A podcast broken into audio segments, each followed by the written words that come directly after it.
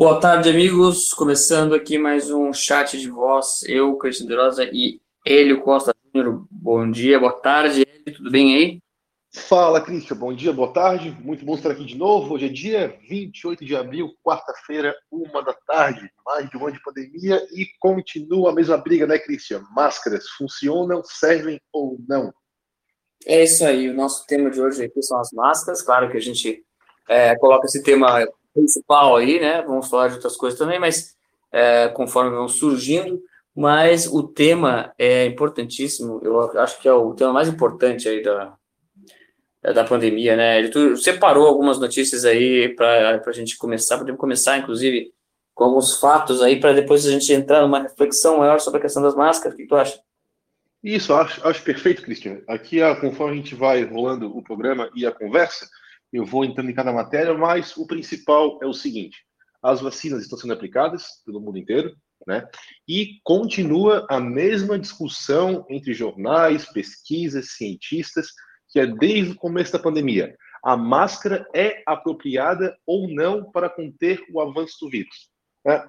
Quem sabe pegar um artigo e dizer que é. sim, ela funciona, pode ser, mas do outro lado, pode pegar um outro artigo e dizer que não, não funciona. Tanto que, né, recentemente, é uma das matérias que eu tenho aqui, o CDC, né, o Centro de Controle de Doenças Contagiosas americano, semana passada disse: pessoas vacinadas devem continuar usando máscaras em jantares, em locais com um pouco mais de gente, onde tenham reuniões, reunião de pessoas. Agora, recentemente, acho que foi no dia de hoje, afirmou o CDC que não, não é preciso usar máscaras fora de casa, mas em contrapartida, o presidente americano, Joe Biden, fala: não, usem máscaras. Então tá essa confusão desgraçada mesmo com a vacina sendo colocada no braço de todo mundo. É, quer dizer, é uma coisa que a obrigatoriedade vai seguindo de, de qualquer maneira, né? O nosso amigo Ricardo, que está é, tá aqui ao vivo com a gente. Boa tarde, Ricardo, tudo bem? Oi, Christian. Oi, Eli, boa tarde, tudo bom? Tudo bem, pode falar. Nossa, o conteúdo de vocês é muito bom. Queria dar uma opinião. Eu acho que não não tem eu acho que não não é benéfico, até porque se fosse benéfico não teria agora a ideia de segunda máscara, em breve terceira e assim por diante. Exatamente. É, a gente está fazendo até uma matéria hoje à tarde, duas matérias eu pretendo fazer sobre duas questões importantes das máscaras aí, que a gente vai falar ao longo da nossa nosso chat aqui. É, mas é complicado, realmente. Inclusive, Christian, aqui a respeito da máquina, da, da máquina, da máscara, uh, saiu também uma matéria na Epoch Times uh, que uma comissão do Congresso americano, membros do Congresso, foram questionar qual a razão de crianças uh, de dois, três anos serem obrigadas a usar máscaras, sendo que a própria OMS dá um, uma idade um pouco maior, né, acima de 5 anos. Não é grande diferença, mas a criança está um pouquinho mais desenvolvida e consegue lidar um pouquinho melhor com essa coisa trágica que se chama máscara. Mas, e aqui numa das colocações que os congressistas colocam, é a seguinte: uh, ele comenta a respeito de casos onde famílias foram expulsas de aviões ou de recintos públicos porque as crianças, enfim, não queriam, não conseguiam usar a máscaras, né? E eles falam que já existem, né, crianças que desenvolvem certas desabilidades sociais, porque na escola ela não usa máscara, ou não vai para aula, ou fica isolada. Então, eles usam o termo social isolation, né? isolamento social e uh, consequências mentais negativas para a saúde da criança.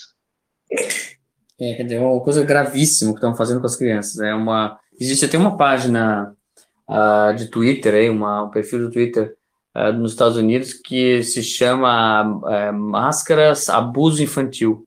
Né? É um, considerado já um, um, uma forma de abuso infantil, uh, obrigatoriedade de máscaras para crianças. Parece que no Brasil é três anos, né? Eu acho, e, e, e na Europa parece que existe é, a partir de, de é, 12 anos, uma coisa assim, é bem mais, bem mais velha a criança, e mesmo assim eles estão questionando isso. É uma coisa, é uma coisa absurda mesmo. Exatamente, Cristian. Uh, na, em alguns países da Europa né, é 11 anos que é o uso obrigatório de máscara. É, então é isso aí. É que coisa, né? E aqui, as crianças com 3 anos de idade já são obrigadas a, a, a utilizar isso. Mas é claro, a gente tem que lembrar sempre que essa obrigatoriedade ela está restrita a ambientes internos, embora ninguém fale isso, ninguém faça essa distinção, porque eles querem que seja uh, permitido, de certa forma, que as pessoas utilizem máscaras em qualquer lugar. A pessoa pode estar no meio do deserto do Saara, vai, vai ver o cara tá de máscara. Ele é, você vê qualquer lugar, uh, as pessoas, por mais isolado que a pessoa esteja de, de outras pessoas, mais longe, uh, no meio do nada, no meio de uma estrada, você vê as pessoas andando com máscara mesmo que ninguém tenha dito que isso é necessário.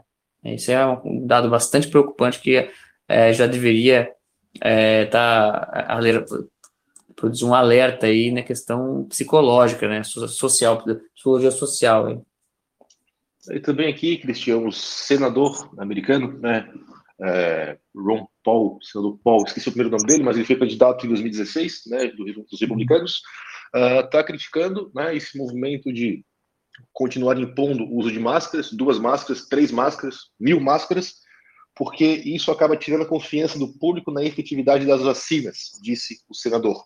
Em uma matéria também publicada na Epoch Times, e ele pede que parem com esse teatro, ele usa esse termo, e deixem as pessoas vacinadas não usarem máscaras. É uma coisa bastante complicada, né? Porque afinal de contas, se você vacina e tem que usar, continuar usando máscaras, por que que você vai então é, pedir aí um passaporte para vacina, etc, etc, você vai é, conseguir um passaporte para você entrar no lugar, lugar de máscaras, etc, não precisa passaporte, né? Exatamente, Cris. Eu estou aqui com a matéria, deixa eu ver aqui de que dia que ela é. é foi publicada faz 4, 5 minutos. O título é o seguinte: Uh, ah, olha só, né, cara, é complicado isso. Né? O Centro de Controle de Doenças Contagiosas americano está procurando, averiguando se máscaras ainda precisam ser usadas no ar livre. Né?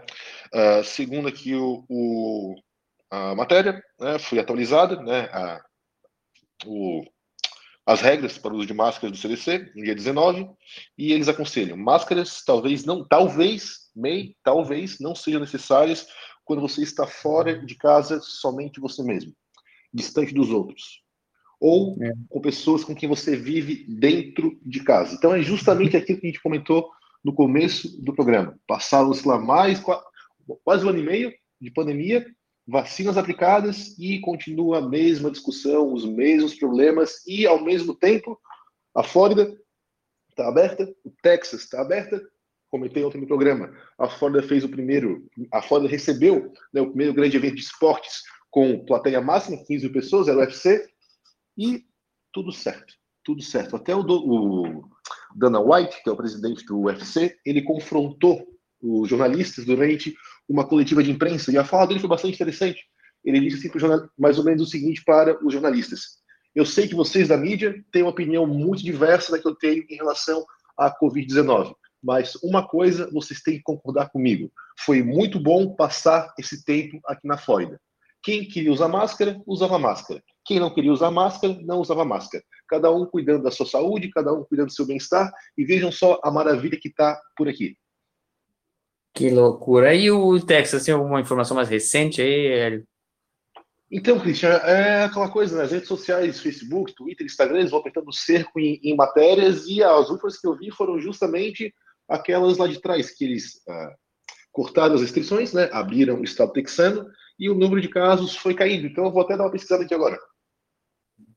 Certo. É, é uma coisa, eu queria já trazer essas informações aqui que eu, que eu consegui conversando aqui com a doutora Giovana Lara, que é bióloga molecular, a gente já conversou com ela, ela já esteve aqui no nossa, na nossa live aqui do, do chat, e também já uh, também já fiz entrevista com ela para umas matérias aí sobre outros assuntos, sobre vacinas principalmente, fizemos uma live também na Organização Mundial pela Vida, na página do Facebook, né? então é, ela, ela tem falado bastante sobre esses assuntos e ela disse uma coisa interessante sobre a questão da máscara, é, duas coisas, dois riscos que tem aí na máscara, que depois a gente pode ampliar aí para mais alguns, uh, considerando o que ela acabou de me mandar também aqui, mais algumas coisas, é que é o seguinte, primeiro que a máscara, ela pode causar versões graves da Covid-19.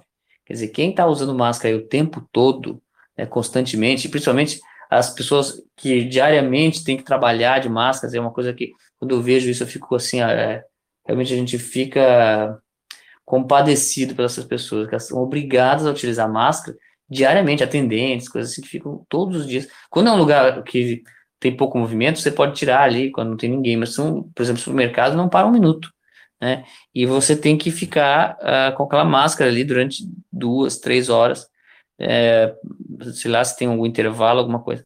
Mas essas pessoas, se elas pegarem, então, eventualmente, o Covid, ele, elas podem ah, desenvolver a versão grave da doença, né? Isso tem uma explicação, porque, afinal de contas, ela, o, o pulmão já está ali uh, prejudicado com a falta de oxigenação, aumento da acidez do, do sangue, né? Eu estou explicando resumidamente, cara, não tenho, assim, todos, não vou explicar de, uh, detalhadamente porque eu não sei, né? A doutora me explicou, o que ela me falou foi isso.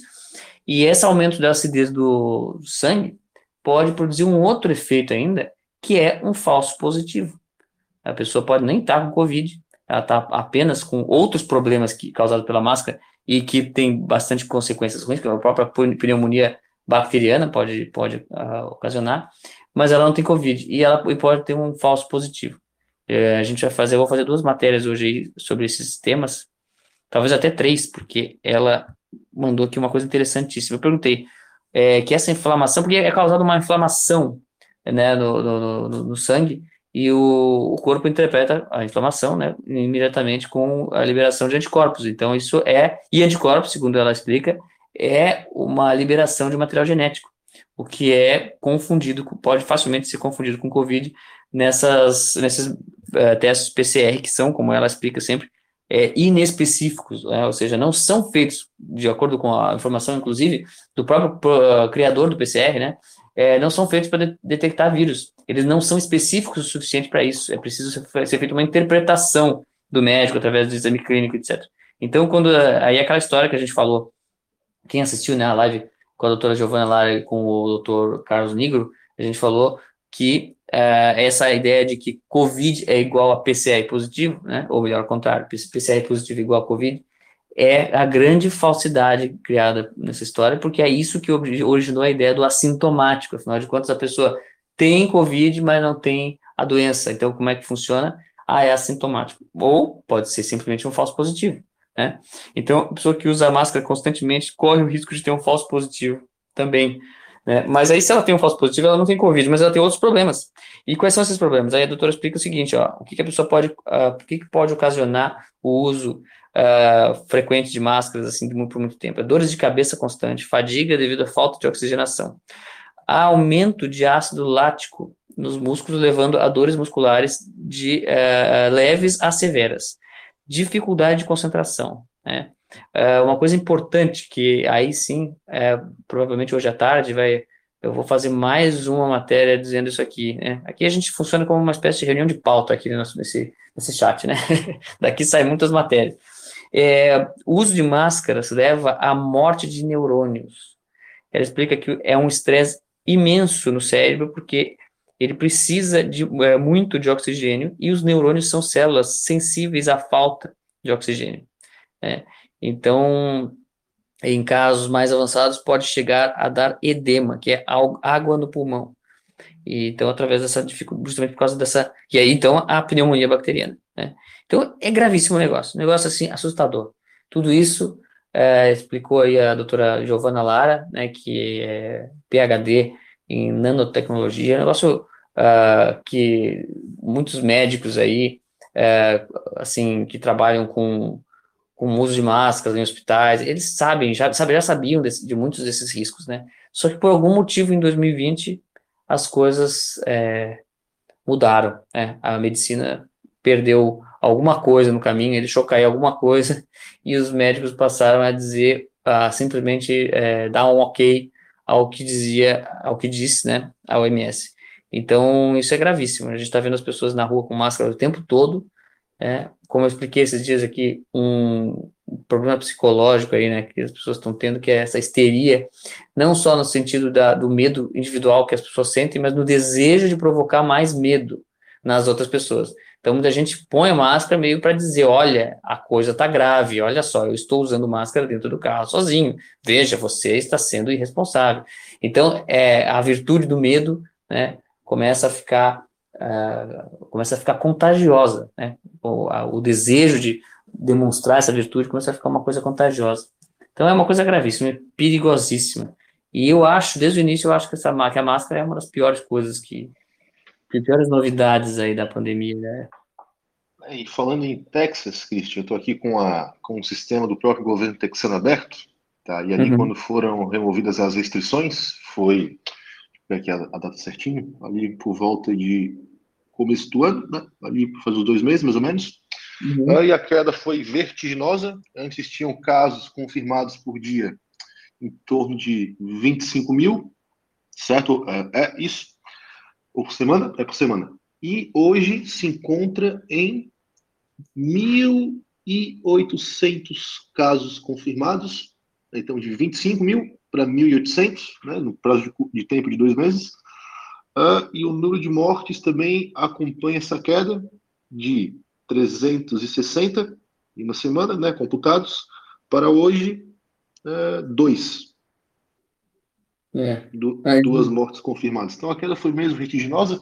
E a confirmação a gente pega de jornal, né? Não conheço jornais texanos, mas a gente parte do princípio que os que estão no top do Google, né, sejam, a gente sabe como, e nenhum deles fala a respeito do vírus, né? Não tem mais aquele terror, mas sim a, a conversa a respeito de refugiados e racismo. Então, os jornais trocaram a pauta, o que é um bom sinal. E, Christian, a respeito das máscaras, eu peguei aqui também uma matéria. Cadê? Da Epoch Times também, a Epoch Times uh, dos Estados Unidos, que vejam só que coisa interessante. 170 mil máscaras falsificadas foram apreendidas e todas da onde foram produzidas, aonde, né, de onde veio, muito provavelmente, especulam, se não sei o que estou dizendo, né, Steph, foram da China. Máscaras N95, 170 mil. Eles fizeram uma abordagem, ligaram para a exportadora e disseram: não, isso não é meu, não foi autorizado. Então, o lote de máscaras vale um total de 350 mil dólares. Sendo que pelo menos que eu ouvi falar, né, que eu não, não, sou especialista em máscara, não entendo, quase não uso também. Essa daqui é a N95. E tem uma mesma matéria aqui agora, deixa eu ver se eu acho, uh, mas eu procuro aqui, que fala o seguinte, a respeito da máscara de pano, que pelo menos aqui em Santa Catarina, eu vejo na rua muito mais máscara de pano do que essas máscaras de, de médico, etc. E em pesquisas, os cientistas disseram mais ou menos o seguinte: epa, peraí, essa máscara aí serve para a pessoa que tem o vírus, né, que está ali doente mesmo, gripada, toda ferrada, espirrando com coriza, espalhar menos né, o vírus pelo ambiente. E não serve de modo alguma, modo algum, para a pessoa que não quer pegar o vírus. Por quê? Sendo a, a máscara ali cirúrgica, médica mesmo, a partícula da Covid-19 é mil vezes menor do que ali, digamos, a barreira da máscara. Então ela passa com grande facilidade. Então vejam só, as de pano não funcionam tão bem e capaz que muitos de nós estejamos usando, estejamos usando máscaras falsificadas. É, e eu, eu confesso que eu, eu uso a, assim a, a, mais fácil de respirar, mas mesmo assim ainda com o nariz para fora, 90% dos casos, é, de preferência não uso, né, na rua de jeito nenhum, é, no carro muito menos. É uma coisa inacreditável como agora, uma coisa, essa, questão do, da possibilidade de infecção, né? É interessante porque as pessoas pensam o seguinte, é que a, a, a, a princípio as pessoas não funcionam, não, entendem como é que funciona a coisa. Elas não, não estão entendendo. Quando você entra assim, experimente entrar no supermercado, lugar assim que é obrigatório, máscara, sem máscara, a pessoa vai dizer para você uh, colocar a máscara, e aí você pergunta para a pessoa, não estou dizendo para fazer isso, mas imaginem como um exercício de uh, reflexão. Ela pergunta para pessoa por que, que eu devo usar máscaras. Aí ela vai dizer, porque é obrigatório, é o regulamento, etc. Tá bom. Você, é, é você me garante que isso está na lei e tal, mas no que, que ela está baseada? No que que, por que, que a gente precisa usar máscara? Eu, você acha que eu vou pegar vírus? Como é que funciona isso aí? Aí o cara não sabe, ele não sabe como é que funciona, não sabe explicar nada, não é biólogo, não é médico, não é nada, ele simplesmente tem que obedecer, tem que obedecer ordens. Agora, pense o seguinte, a máscara, ela protege ela está protegendo, ela é usada nos hospitais para proteger os pacientes que estão ali, muitas vezes sendo abertos ali pelo, pelo médico, né, proteger da saliva, do, das bactérias que o médico tem, mesmo não estando doente. A gente tem bactérias, tem é, coisas que, quem, para quem está mais fragilizado, pode, pode ter problema, mas não quer dizer que é, o médico está doente, nada disso. Agora, a proteção, de, isso de, de dentro para fora, agora de fora para dentro, quer dizer, eu uso máscara para me proteger é, de um vírus, é, precisa esse vírus estar primeiro, tem uma carga viral suficiente para me infectar, o que é bem, bem difícil, né? É, mesmo se a pessoa, uh, digamos, a pessoa é infectada com Covid, ela me espirra na minha cara, né? Se eu sem máscara, ela espirra na minha cara. E mesmo assim, pode ser que eu não pegue por causa da quantidade de vírus que vai entrar no organismo. Enfim, é uma, já é uma loteria. Já é uma loteria. Imagine, a pessoa espirrou na minha cara. É uma loteria para pegar. Agora, vocês imaginem se você está é, né, ah, com máscara, a pessoa fica usando com máscara, porque não tem ninguém ali sem máscara e muito menos não tem ninguém ali tossindo, porque agora, é claro, com a, essa questão da pandemia, se alguém sente qualquer dorzinha de garganta, já vai para o hospital, já não sai de casa, é, é, o normal, né? Então, se você vai à igreja, por exemplo, você vê lá todas aquelas pessoas, mesmo no supermercado, todas aquelas pessoas que estão tá ali, não tem ninguém com Covid, assim, ali. E se tiver alguém com Covid, provavelmente está assintomático, como eles dizem, ou pré-sintomático, seria alguma coisa assim, mas a pessoa não está espirrando nem tossindo. E se estiver, está fazendo isso dentro da máscara. Então, é, é uma, uma, se você for seguir a lógica da coisa, simplesmente não tem lógica nenhuma você utilizar as máscaras. Eu fui para São Paulo semana passada, semana retrasada, e, e no avião, né, você tem que ficar de máscara o tempo todo. E eles dizem ali que você tem que ficar de máscara e tal, mas eles dizem o seguinte, que o oxigênio do avião é trocado a cada, sei lá, 10 minutos, uma coisa assim, e uh, de maneira que elimina, eu gravei os, os números, os dados, pra, porque é impressionante, ele elimina 99,97% de vírus e bactérias uh, no ambiente. Veja só, elimina tudo isso. E mesmo assim você precisa estar com máscara. Significa que aqueles 3%, 3%, não, 3%, sei lá o que ali, você não pode correr esse risco. Então, o que está acontecendo com o costume de usar máscaras aí é uma criação de uma intolerância radical aos, aos riscos, né, aos riscos naturais. Não é, não é só Covid, porque mesmo que o Covid ainda. É, o, como é que as pessoas estão sendo infectadas? Como as pessoas estão se infectando? Né? A verdade é que não se sabe. Esse caso do Texas aí, né, eu acho que é impressionante, porque, quer dizer, tá, tá caindo, tá caindo, no mínimo, no mínimo, se deveria é, estudar esse negócio. Né? É, tem, é, existem médicos, biólogos aí que dizem que uh, a Covid, a doença Covid, não tem, assim, uma relação tão, uh, tão, assim, direta com esse negócio de vírus, uh, de coronavírus. É, talvez seja uma, ou, sejam outras questões, outras coisas que estão tá, acometendo pessoas, mas que não tem a ver com uma transmissibilidade, como se diz assim.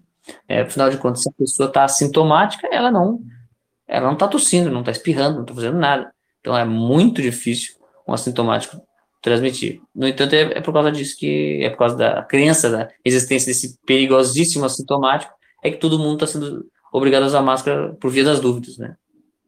É, nos últimos sete dias, em Texas, foram reportadas 49 mortes. Aí tem que ver se eles fazem ali o procedimento para verificar de qual, qual foi mesmo a razão da morte, mas eu puxei aqui, Christian, esse uhum. artigo a respeito da, das máscaras, né, que fala também a respeito do contágio, o pesquisador se chama é, Baruch Klein Schaumboin, né, PhD em reabilitação pulmonar.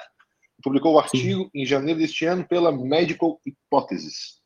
Aí ele fala mais ou menos o seguinte, né, falando de uma, da mesma publicação, né, do texto que ele escreveu, é, que entre em conflito ao afirmar que, devido à menor filtração, respirabilidade e desempenho geral das máscaras de tecido, o uso de máscara de tecido deve ser considerado apenas para pessoas infectadas e não para a prática de prevenção em indivíduos assintomáticos, lembra o artigo. A Central de Controle e Prevenção de Doenças, CDC, fez recomendação semelhante, afirmando que apenas pessoas sintomáticas devem considerar o uso de máscara facial, enquanto para indivíduos assintomáticos essa prática não é recomendada, sendo que essa orientação já mudou algumas vezes. E aqui nesse mesmo artigo tem aqui os efeitos, né, os efeitos danosos possíveis de usar a máscara. É, muitos, não, não, vamos entender, porque são é, nomes é, técnicos da medicina, mas hipoxemia, hipercarpina, falta de ar, aumento da concentração de lactato, declínio nos níveis de pH, acidose, toxicidade, inflamação, autocontaminação, aumento do nível de hormônios do estresse, adrenalina, noradrenalina e cortisol, aumento da tensão muscular e imunossupressão. Sem contar que ainda tem os efeitos psicológicos e consequências para a saúde, que inclui ansiedade, dor de cabeça, depressão.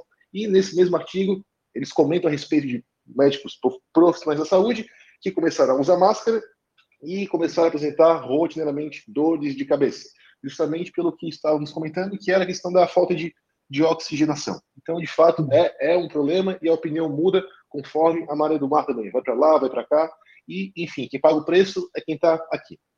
Exatamente. Vamos ouvir nosso, nosso ouvinte aqui, o Gustavo. Boa tarde, Gustavo. Tudo bem? Pode falar. É, boa tarde, Christian. Boa tarde, Hélio. O Christian, você citou um exemplo muito interessante aí do supermercado, é, e a gente poderia fazer um. Quero propor aqui um outro exercício também muito interessante. Uhum. A, a, histeria está predominando. Eu moro em São Paulo, capital. É, verão, 11h30 na feira, todo mundo de máscara. É, agora caiu a temperatura, mas a, a, não mudou esse hábito, né? Esse comportamento.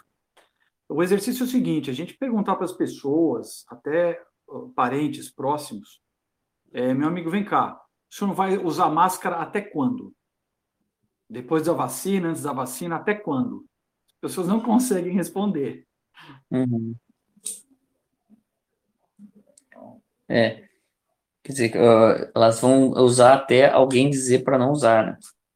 Exatamente. As pessoas não conseguem responder, Cristian. É, é. muito interessante isso. É o medo, é. né?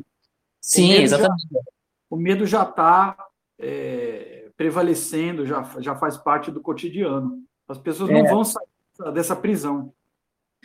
É, para a gente ver, é, na verdade, a, a situação já ultrapassou em muito qualquer qualquer raciocínio, qualquer reflexão, qualquer pensamento, qualquer racionalidade, né? Já está no aspecto aí da, da, do emotivo e isso é um efeito assim muito claro, muito direto, muito assim é, é que a gente tem que documentar historicamente isso porque isso é muito importante. É um efeito das notícias, é um efeito do, da, do modo como as notícias estão sendo dadas. Eu já falei, tenho falado disso sempre, né? Sou até chato falando disso sempre, mas assim é, é impressionante. Nós estamos sendo, sendo conduzidos as massas estão sendo de, de fato conduzidas é, pela mídia. É claro que é, né, o pessoal que estuda isso pode achar, ah, não, mas isso aí é um determinismo, né, que a mídia determina completamente, tem poder total sobre as pessoas. Não, é claro que não, a gente sabe que não. Tanto é que a gente está aqui falando, falando para várias pessoas aqui, e as, quantas pessoas ouvem, leem o que a gente escreve e concordam, estão entendendo, e a gente conversa com as pessoas, né? Eu fui, quando fui a São Paulo, conversei com o Uber lá, o cara uh, fui falando aos poucos, né, as opiniões para não para não chocar, para não se chocar com, com, com ninguém, né, e no fim a gente descobriu que a gente concordava absolutamente com essa questão uh, das máscaras, que elas são absurdas, totalmente absurdas, e uh, a gente vê que isso é, é inacreditável, né, o que a gente, é, é um efeito claro da, da, da mídia, né, e como disse alguém, uh, não me lembro quem agora, falou num, aí num comentário no Facebook, eu achei interessante. Uh, disse, ou, ou, foi aqui no Telegram, não me lembro já que eu li isso. Ele falou: acho que as pessoas só vão deixar de usar máscara quando for proibido, quando se proibir as máscaras. E isso é algo que tem que começar a ser pensado, porque é uma questão de saúde pública agora, é, diante de tudo isso que a gente está falando, é, no mínimo a questão de, da saúde já é grave, né? Tem que se pensar nisso. Muito bom esse comentário, boa, gostei. É porque funciona assim, né? Funciona assim, a gente, quando as coisas são, porque essa pessoa que você falou aí que não, não sabe, as pessoas não sabem responder quando, até quando vão usar, elas vão usar até se proibir, até alguém proibir, dizer, ó, é proibido usar, quem for visto com máscara vai ser preso. E isso vai ser preso, vai ser multado, sei lá. E isso até pouco tempo atrás é, era, era um pouco possível, né? Porque a pessoa entra num lugar de máscara, a pessoa está querendo assaltar, né? Então você pode. Eu achei engraçado uh, no passado que eu fui numa padaria tomar um café, eu entrei sem máscara, eu acho. E porque ainda não estava assim tão tão violento o negócio, ainda tinha algumas pessoas andando sem máscara e tava todo mundo de máscara, né? Eu vi que a pessoa, a pessoa ficou me olhando e tal. Aí eu fiz um pedido e fui para a mesa e tal. Depois vieram me, uma pessoa veio me, me cobrar que eu não tinha pego a comanda, uma coisa assim, meio, aquela coisa meio, parecia que tinha suspeitado de mim, né? Assim, é engraçado, né? O único que tá mostrando a cara é o cara suspeito, né? Todo mundo com a cara escondida que tá desconfiando de mim. então é, é, é uma coisa engraçada, né? A gente vê coisas assim uh, inacreditáveis. E, inclusive, Cristian, uh, a gente publicou, acho que hoje, né, a questão da professora da escola pública lá de Itajaí, que era uma militante ferrenha da, de greve contra a volta às aulas, né? Que, enfim. E a moça foi vista no Nordeste com um grupo de amigas curtindo as praias nordestinas. E adivinha só, na foto, obviamente, pelo que dá de ver aqui, porque elas estão com a carinha manchada, né? Tá quadriculada, nenhuma delas está de máscara. Então vejam só que coisa, né? a pessoa que está lá, eu não quero voltar para aula porque essas crianças são sujas e vão me infectar, sendo que as crianças têm o nível de, de pegar o vírus e transmitir mais baixo que, que os adultos, mais baixo provavelmente que as amigas dela.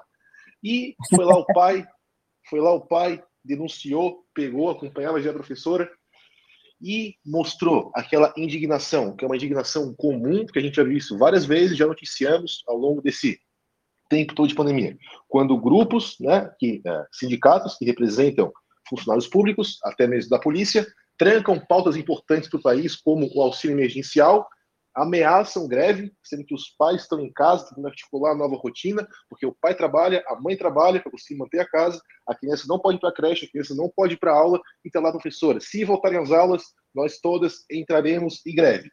A prefeitura de Itajaí deu, não foi recesso, foi algum outro termo técnico que ela tem que ficar à disposição da prefeitura, mas enfim, a moça foi para o Nordeste divertir com as amigas, enquanto as famílias continuam passando por esse problema de conseguir trabalhar, manter a casa muitos perderam empregos, porque o que acontece?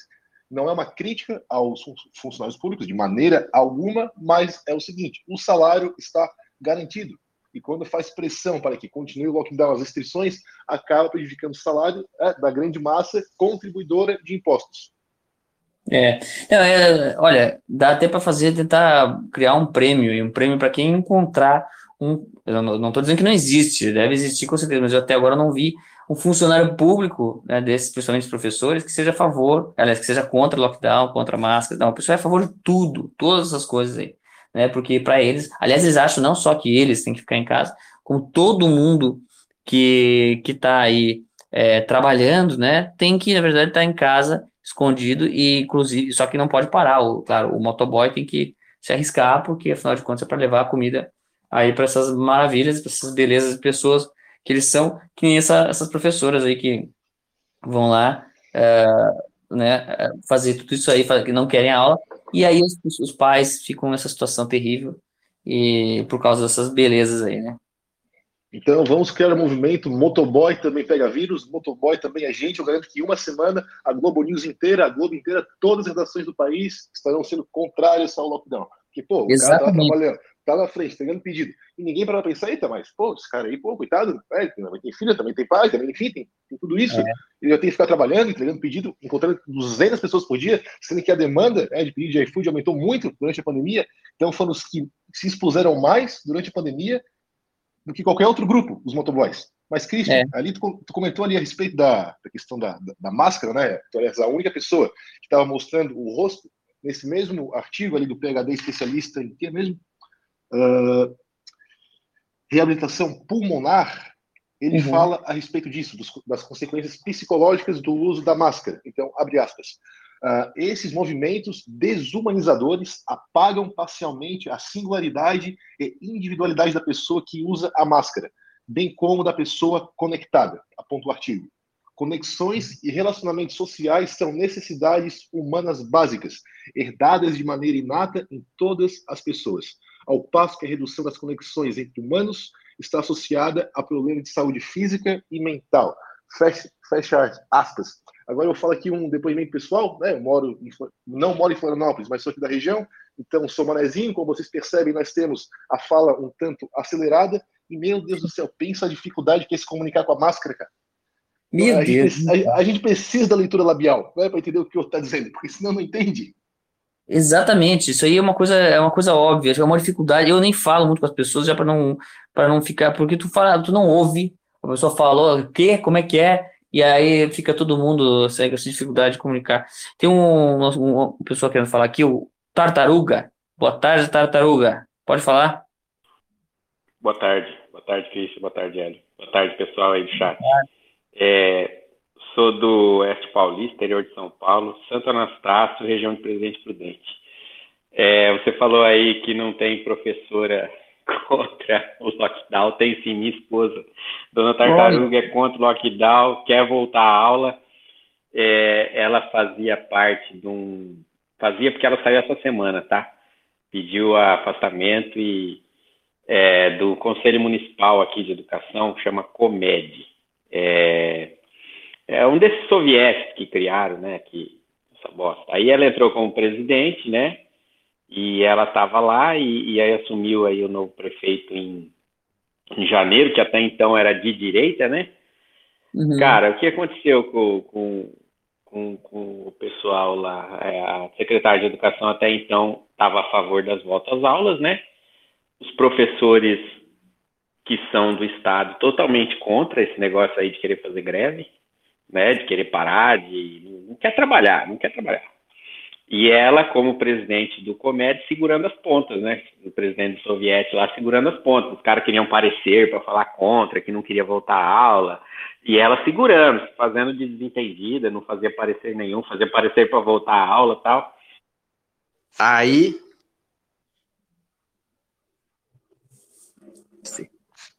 Sim, é, pode falar. Cortou aí? Tá funcionando? Tá funcionando, pode falar. Estão ouvindo? Tão... Sim, sim. Estão ouvindo? Ah, tá, peraí, saiu aqui o meu, meu Bluetooth. É, aí ela, ela querendo voltar às aulas, a secretária de educação até então também queria voltar à aula. Aí o que, que fizeram na prefeitura? Contrataram um, um promotor aposentado que abriu uma consultoria para dar essa tal de consultoria para prefeituras. E o cara, você imagina, o cara é funcionário público, promotor, faz parte do estado, establishment, do, do jurídico. Cara, o cara é um esquerdista de primeira. Pega o currículo do cara, é, é consultor da. conselheiro da, da Fundação Abrinq, tem dois, três livros escritos sobre o ECA. É um lixo o currículo do cara, um lixo. Aí colocaram o cara, qual o parecer do cara? Não voltar à aula, não voltar à aula. Aí a secretária de Educação já abraçou a ideia junto com ele. Resultado, ficou só a dona Tartaruga querendo voltar à aula, e um monte de esquerdista não querendo. Aí ela acabou saindo, acabou saindo. Do, a semana ela pediu afastamento, porque não tem como lutar. Não tem. É. Entendeu? É. É, o pessoal fala, vamos ocupar espaços, tal. É, ocupe espaço, mas a hora que você está nesse espaço, é um espacinho tão pequenininho, cara, que você é, é, é esmagado. Mas é que tem que ser mais gente para tomar. É, quando fala, é para muita gente fazer, né? Não, não, adianta ser só. Tem que fazer até para ajudar as pessoas que estão ocupando espaço, estão passando trabalho, né? Porque quanto mais gente, é, melhor. Vou falar a verdade, Cristo. O pessoal que entra, entra, que vai atrás disso, é só os esquerdistas. O pessoal. É, é pessoal, né, que, que nem o pessoal fala, o, o, cara que é que tá uma vida normal, o cara é, é por isso que fala, é reacionário, eu tô reagindo a. Pô, é. o cara vem aqui querer invadir minha propriedade, eu tenho que reagir a isso. O cara quer ensinar ideologia disso, eu tenho que reagir a isso. Que até então não mexe comigo, eu tô aqui vivendo minha vida, né? É, é, aí o pessoal fala, pô, mas a direita não se une e tal. Não é isso. É que, é, é que eu tô falando, é uma reação. Mas que não se une, você não vai ficar, você vai fazer suas coisas, não vai ficar atrás disso aí, né? Não vai planejar, pô, vou ter que cercar aqui para o cara não vir. Já o esquerdista não, ele já pensa um monte de plano maquiavélico para te lascar, rapaz. Exatamente, é porque o conservadorismo é isso, ele não existe por si mesmo, ele existe em reação a uma ameaça. Ele só, aliás, só existe quando há uma ameaça. Se estivesse tudo bem, a gente Exatamente. trabalhando, vivendo a nossa vida. Agora, como não está tudo bem, quando, quando, como a gente vê que tem um excesso de, de filha da puta, de fazer ferrar a gente, aí o que a gente tem que fazer? A gente tem que se unir, parar de trabalhar para lutar contra esses caras, para que depois é, é. os filhos, quem sabe, tenham paz. E, infelizmente, é essa situação, né? Eu, eu digo assim, não é, não é nem tanto o excesso de filha da puta, tem um monte de filha da puta, mas esses filhas da puta que tem, eles estão 24 horas trabalhando para ferrar com tudo. Né? É, exatamente, é uma é. minoria que faz um barulho muito grande. É, é impressionante, eles atacam em bloco. É, você vê numa rede social, ele ataca uma pessoa em bloco. Aqui teve um vereador que, que tentou pôr o protocolo da, do tratamento profilático e o precoce. É, ele deu um deslize lá no, no, no, Facebook dele, pôs um vídeo que ia, que ia fazer, como, exaltando o, o, esse dia foi o aniversário do movimento da, da ditadura de 64 os caras aproveitaram essa brecha que ele deu para atacar o projeto dele, que ele estava tentando pôr, que ele não vai conseguir, não vai conseguir fazer nada, já levou. Né? Aí aproveitaram para atacar ele nesse outro fato, entendeu? Abriu uma brecha, o cara atacou. Então a pessoa não entende a guerra cultural e acaba levando pancada. É, Outra, outro, outro assunto que eu queria abordar também, rapidamente, é, é, o deba é a restrição do debate que a gente está tendo. Que nem vocês estavam falando aí da máscara, do, do a gente vai chegar no momento que a gente não vai poder discutir com, do, sobre coronavírus com ninguém, porque é, o pessoal vai estar tá fragilizado. Ah, o parente de um morreu de coronavírus, o parente do outro. Ah, você não, não solidariza com a pessoa aqui, ó. Você, cara, eu vi cada coisa já. A pessoa.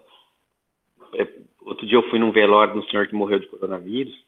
A filha fazendo discurso que, que não conseguiu salvar o pai dela porque não tinha uma vaga não sei aonde, que tinha um aparelho de hemodiálise que era 30 mil a, a, a diária, que ela que era, já iam levar, mas não tinha vaga tal. Cara, a pessoa não está entendendo nada, cara. Não é o material isso aí. Ela salvaria o pai dela se ela tivesse com o pé na realidade e soubesse que um tratamento profilático dava certo, que um tratamento precoce dava certo eles levaram o senhor ao médico depois de 10 dias que o cara estava com sintomas, já estava tudo tomado. Então, quer dizer, não estava na realidade, as pessoas não têm o pé na realidade. A pessoa, a pessoa fica seguindo a mídia e não, e não vai na realidade. E a gente está com dificuldade nisso do debate. Agora vai no, numa, no lugar que está uma pessoa dessa, você não vai conseguir nem entrar no assunto. Você vai falar, pô, mas meu pai morreu. Meu pai morreu disso, e aí? Você vai falar, é, mas você não deu tratamento profilático.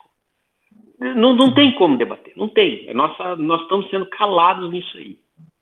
É, é, isso aí é uma, uma, coisa grave mesmo, e agora eles estão, essa questão do tratamento precoce está ficando cada vez mais difícil, porque eles estão é, censurando diretamente já, né? É por isso que esse o que a gente pretende com esse, também com essa, esse nosso chat aqui, por exemplo, hoje a gente vai falar de máscara, vou fazer outras matérias sobre máscara e tal, eu vou divulgar o áudio disso aqui no SoundCloud, no, no próprio site dos nacionais, mas sabe, mostrando sempre que o original está aqui no Telegram, porque o Telegram ainda não tem um histórico de censura nesse sentido, pelo menos eu não, ainda não sei, né? Mas é, isso então é, dá uma certa segurança, mas é claro, só para aquelas pessoas que vão buscar informação, que vão procurar, é sempre restrito, né? O, o nosso nossa função é ampliar essa, esse contingente de pessoas que querem se informar sobre o que está acontecendo mesmo e não apenas repetir o que está na mídia, né? Eu acho que o Gustavo vai falar aí. Oi, eu quero só fazer um adendo aqui, esse exemplo que o Tartaruga deu, nessa uhum. situação específica do óbito, já entra o acaba entrando a narrativa emocional, discurso emocional. As é. pessoas já estão com medo fragilizadas, aumenta mais ainda o medo, né? E aí a, a compreensão da realidade do que está acontecendo acaba é, ficando de lado, né? As pessoas não, não colocam a discussão em questão. Põe o emocional na frente, é muito difícil. É muito difícil, ainda mais diante de uma perda, né? Que é, geralmente a maior parte das pessoas já fica, é, de certa forma, assim, um pouco, um pouco confusa, enfim, tá, né? A emoção ali tá alta, e aí, uh, com todo essa, esse bombardeio da mídia apontando para os responsáveis que eles querem responsabilizar, né? É, fica difícil e vai girando, criando uma, um turbilhão de ódio, na verdade, né? É, e o interessante aqui na cidade, o que está acontecendo, cara? A, a, específico que eu tenho observado, está morrendo o seguinte, ou morre aquela pessoa que está totalmente alienada mesmo, que só acompanha na mídia tradicional, ou morre o esquerdista, porque o esquerdista ele sabe que tem a, o tratamento precoce e ele se nega. Ele até vai é. num médico, tem relato do médico falou, pô, o cara veio aqui, eu dei o remédio, e ele não tomou tal remédio, ou procura um médico que já sabe que não que não é, não tem essa linha de, de trabalho e, e, acredita no médico que não tem essa linha. É, então, ó, você só toma uma dipirona e pronto. Aí o cara uhum. acaba é, é, complicando e, e, é o que está morrendo, entendeu? É, tem esses aí, mas também tem os espertalhão, né? Que vão lá, pedem o medicamento, usa e depois continua falando mal, né? É estilo Camila Pitanga, né? Que, que tem é. malária lá no Rio de Janeiro. então tem, tem isso também, né? Não, essa é uma coisa, assim, complicada. E aí a, a, a gente vai ficando refém é, dessas, dessas estratégias de censura e a gente vai abandonando, que eu tenho falado aí recentemente, abandonando as, as pautas, né? Essa do tratamento precoce, é, pouco a gente está falando agora por causa disso, porque foi anunciado uma censura é, declarada aí pelo Facebook, pelo YouTube. Então aí o pessoal tá fazendo, tá deixando de falar, tá deixando de lado. Ah, não adianta falar disso porque eles vão censurar. Sim, mas aí, aí daqui a pouco eles vão censurar outra coisa e outra coisa e outra coisa e assim a gente vai perdendo batalhas, retrocedendo, dando passos atrás, para trás, para trás. Quando vê, a gente cai no abismo aí, né, que eles querem.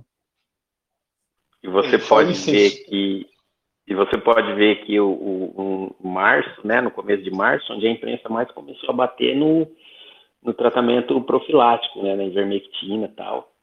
E é. gravou a, eles batendo no tratamento e foi quando ocorreu um, um, um aumento do número de mortes, porque eu, eu, trabalho na rua com vendas e tal, e eu converso muito com, com o pessoal, o povo, né? Aí o, eu eu entro no assunto, então até então a pessoa ficava curiosa, ah, mas como que é, como eu tomo essa e tal, e aí, né, você tinha aquela troca de ideia. Depois de março, quando foi intensificado, você chega e aborda a pessoa num, num, numa conversa dessa, no primeira palavra que você fala, a pessoa fala, ah, isso não funciona, isso não dá certo, isso não... Depois o pessoal tem que transplantar rim, que não sei o quê, já já repetindo a, a, até pessoa que trabalha em farmácia, entendeu? Falar, ah, não, isso aqui, isso aí já não está mais nem vendendo mais. Tem amigos que trabalham em balconista farmácia, o cara fala, não, isso já não parou de vender, ninguém está mais usando porque não funciona. Porra, bicho, a imprensa consegue anular. A sorte é o que o brasileiro, né? O brasileiro, com uma semana, ele esquece tudo. Então, se, se ele ouvir outra conversa, ele já vai. Exatamente. Você sabe que o cérebro do brasileiro reseta toda sexta-feira, né? Chegou sexta-feira, é reseta. Segunda-feira, eu sempre, quando eu era moleque, né, meu pai assistia aquelas palestras do, do Marins Filhos, vocês devem conhecer o tiozinho lá, que dava palestra, né, de, de motivacional e tal. Aí tinha uma palestra lá que eu nunca me esqueço, ele falava isso, falava, o funcionário, o brasileiro, quando chega sexta-feira, o cérebro dele, ele apaga, para segunda-feira ele voltar no trabalho e ele tem que aprender tudo de novo porque o cérebro dele foi apagado no fim de semana. Então eu nunca esqueci essa, essa, essa teoria do cara e é verdade isso aí. Deu sexta-feira, é o cérebro brasileiro apaga, para segunda-feira ele ser carregado de novo. Exatamente. Vamos falar com o nosso amigo Johan. Boa, boa tarde, Johan. Pode falar. É, boa tarde. É, é a primeira vez aqui, é só clicar e ir falando, né? Isso mesmo, pode falar. Ah, tá. Não, daí vocês estavam falando ali do, do tratamento ali que tem pessoas se recusando ali, diz, que algumas dizem até que são tóxicos e que vai fazer não sei o que no rim, não sei o que lá. Tem aquela lista de a Dili, o Dilly Rank no site da F, FDA, né, lá dos Estados Unidos, que mostra os, os medicamentos mais é, propensos a causar, causar lesões hepáticas no, no paciente. E tá lá a dipirona, é, a dipirona e tem o, tile, o Tilenol, que são os. Na verdade, a dipirona é proibida nos Estados Unidos, é o Tilenol. O Tilenol tá lá como o, o, medicamento que mais. com mais, maior preocupação de causar lesões hepáticas. Daí aqui no, no Brasil a pessoa fica com uma dorzinha, fica com uma febrezinha e taca Tilenol o dia inteiro tomando Tilenol, mas daí na hora de tomar o, é, o tratamento precoce tem medinho do de todo aquele aquele conjunto de medicamentos que é a hidroxicloroquina, a ivermectina e a azitromicina, que nesse ranking do, do FD, FDA tá com menor preocupação. Tipo, tá lá, sabe? É. é isso que é mais engraçado. A histeria tomou conta das pessoas que elas nem se atentam a isso, mas, tipo, quase todo dia estão tomando remédio que, que realmente é prejudicial. A exemplo da dipirona e do Tilenol. Exatamente. E uma coisa interessante é que no jornalismo aí, eles têm, o, a, o costume agora, o hábito agora, é noticiar quando dá um problema e eles dizem assim, é, o cara se ferrou por causa de medicamento do kit COVID. O que, que é o kit COVID? O kit COVID tem ali, de repente, uma hidroxicloroquina, uma azitromicina, mas tem dipirona no meio, que é isso que os médicos estão fazendo. Que os médicos aí da, das UPAs da vida aí estão fazendo isso. É, ambulatorial, esse, pessoal não, eles, eles, ficam com medo, eles dão aquilo que mais se dá no Brasil, né? E aí, é, na verdade, como você falou aí, é proibido nos Estados Unidos, em vários países é proibido de pirona, né? E tem uma, uma metabolização hepática alta, pode causar uma série de problemas, e ainda mais a pessoa doente, a pessoa com Covid, uma coisa, a pessoa ficar mais assustada, porque também tem isso. O, o fator psicológico é impressionante. Eu vi uma conversa esse dia, acho que eu até comentei aqui, de dois caras aí, um, um, cara, um deles tinha tido Covid e falou, olha, eu, eu, um disse assim, ah, fiquei bem, uh, o outro não, fiquei mal, mas fiquei mal é da cabeça, ele disse, que teve que tomar remédio psiquiátrico porque ele ficou, entrou numa depressão, ficou, ficou preocupadíssimo, ficou apavorado, ficou desesperado porque pegou Covid, certo, pensou, agora vou morrer, né, sei de uma história também de uma pessoa que estava em casa desde março, trancada, de máscara, fazendo, passando álcool gel, fazendo de tudo, tudo certinho, certinho, né? Tudo, tudo dentro da, da, como manda a histeria, e aí pegou. Aí entrou em depressão, teve problemas aí psicológicos, porque a pessoa, como assim, né? Não, tendo, entendendo mais nada. É, então, ninguém sabe o que, que faz as pessoas pegarem Covid de fato. É, existe uma, uma, uma a ideia uma suposição aí, que é a mais forte, de que o contágio acontece de maneira semelhante à gripe comum, né? Agora, como é que funciona quando você está no trabalho e sabe que alguém está gripado? Bom, não quero pegar, como é que você faz? Você não toma no mesmo copo, né? Não vai dar beijo nas pessoas, não vai, não vai ficar abraçado, não vai ficar muito perto, talvez, mas mesmo assim fica, e aí não pega, e às vezes até toma no mesmo copo e não pega, né? Acontece de tudo. Mas as pessoas estão, aí hoje, agora por causa de um vírus que tem uma, uma uma letalidade de menos de 1%, as pessoas estão usando máscara, né? Para garantir todo mundo de máscara para garantir. Né? Então é uma coisa assustadora, né? É, não sei se nós temos mais algum, já estamos finalizando aqui, dando o nosso horário aqui. Queria agradecer a participação do pessoal do Tataruga, do Gustavo, do Johan. E a gente vai falar, a gente falou né, bastante hoje aqui sobre a questão das máscaras, é, porque hoje à tarde eu vou publicar algumas coisas sobre esse assunto, mais detalhadamente, com informações, até convido aí os amigos a entrar lá, cuidar hoje o site dos nacionais, ficar de olho, quando surgir essa, essas matérias, é, divulgarem aí o máximo possível para, se Deus quiser, a gente irritar bastante os fact-checking, né, que já vivem na nossa, nossa cola, mas para dar um pouco de trabalho para eles justificar a, sua, a própria existência. E, e fiquem de olho também uh, no que amanhã é, é amanhã, dia vou começar a divulgar agora, ao final desse programa, já vou começar a divulgar. Eu e o Hélio Costa Júnior vamos estar lá na, no Teatro Camarim, a gente vai conversar, vamos fazer aqui no chat é, uma conversa com o Jefferson Bittencourt sobre a questão da arte. Vocês viram aí que um, a, o cinema, a entrega do Oscar, lá, a cerimônia do Oscar, teve baixíssima audiência, né, pela primeira vez. Uh, e aí a gente está observando também nosso amigo Luciano Cunha falou recentemente aqui no nosso programa também, o criador do Doutrinador, falou que isso está acontecendo nos quadrinhos americanos também, a queda de audiência, a queda de, enfim, de, de, público, né, por causa da lacração, né, tá na cara que o negócio é lacração, mas claro, aí com o Jefferson a gente vai conversar sobre arte, sobre a questão da forma na arte, um papo aí mais intelectual aí para quem uh, gosta desses assuntos de arte e cultura, né, a gente entender também um pouco em que consiste a guerra cultural de fato, né, mais profunda, e ela vai ser amanhã, uma hora, como todo horário, como todo chat aqui. E nós vamos falar com ele. Mas só para finalizar aqui, então, é, essa questão das máscaras, eu acho que ela é essencial hoje. Quis trazer esse tema hoje específico aqui no, no chat e vamos trazer outras vezes, claro. É porque as máscaras elas têm um, um componente aí que a gente acabou não tratando. Ou, aliás, o Hélio tratou, falou a última recente ali, última notícia ali, é da questão aí da, da desumanização, né, descaracterização, desidentificação, porque a gente sabe que o nosso rosto é a única parte do corpo que é própria, né, o resto é tudo mais ou menos igual, o de todo mundo, agora o, o rosto é a, único, a única coisa que nos identifica, e dessa forma, é, essa histeria da, pelas máscaras, ela cria uma desidentificação, ela cria um distanciamento, e aí sim a gente pode falar nesse sentido, um distanciamento social, porque, de fato, o que está sendo pedido, o lockdown, essa coisa toda que eles pedem, não é distanciamento social, é distanciamento físico. É como disse esses dias o professor Olavo Carvalho. É um distanciamento físico, para que as pessoas não peguem, não transmitam a doença. É um distanciamento físico, porque social, todo mundo está conversando, é, seja pela internet, como a gente faz aqui, seja é, mesmo com máscara ou de, de, distância, com aplicativos de mensagem, as pessoas estão se socializando de alguma forma, da maneira que dá. Mas o distanciamento que está acontecendo é físico. No entanto, como diz o professor Olavo, é, esse termo de distanciamento social serve, de certa forma, para antecipar já o objetivo final dessa história, que é fazer produzir realmente um distanciamento social que a gente pode utilizar, uh, usar um sinônimo aí, para usar um termo da esquerda, muito, muito usado pela esquerda, que a gente tem que começar a pegar de volta, porque vai se tornar uma luta, que é a desigualdade social.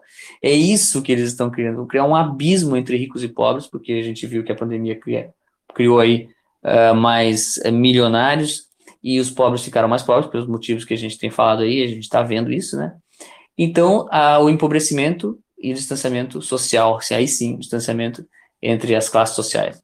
Isso é o que está acontecendo, é isso que eles querem fazer, e é isso que, que vai acontecer, de certa forma. Mas aí depende da gente é, combater isso de todas as formas que a gente pode, como a gente tem falado aqui, né? Como a gente está é, debatendo aqui esse assunto hoje, as diversas formas de lidar com isso.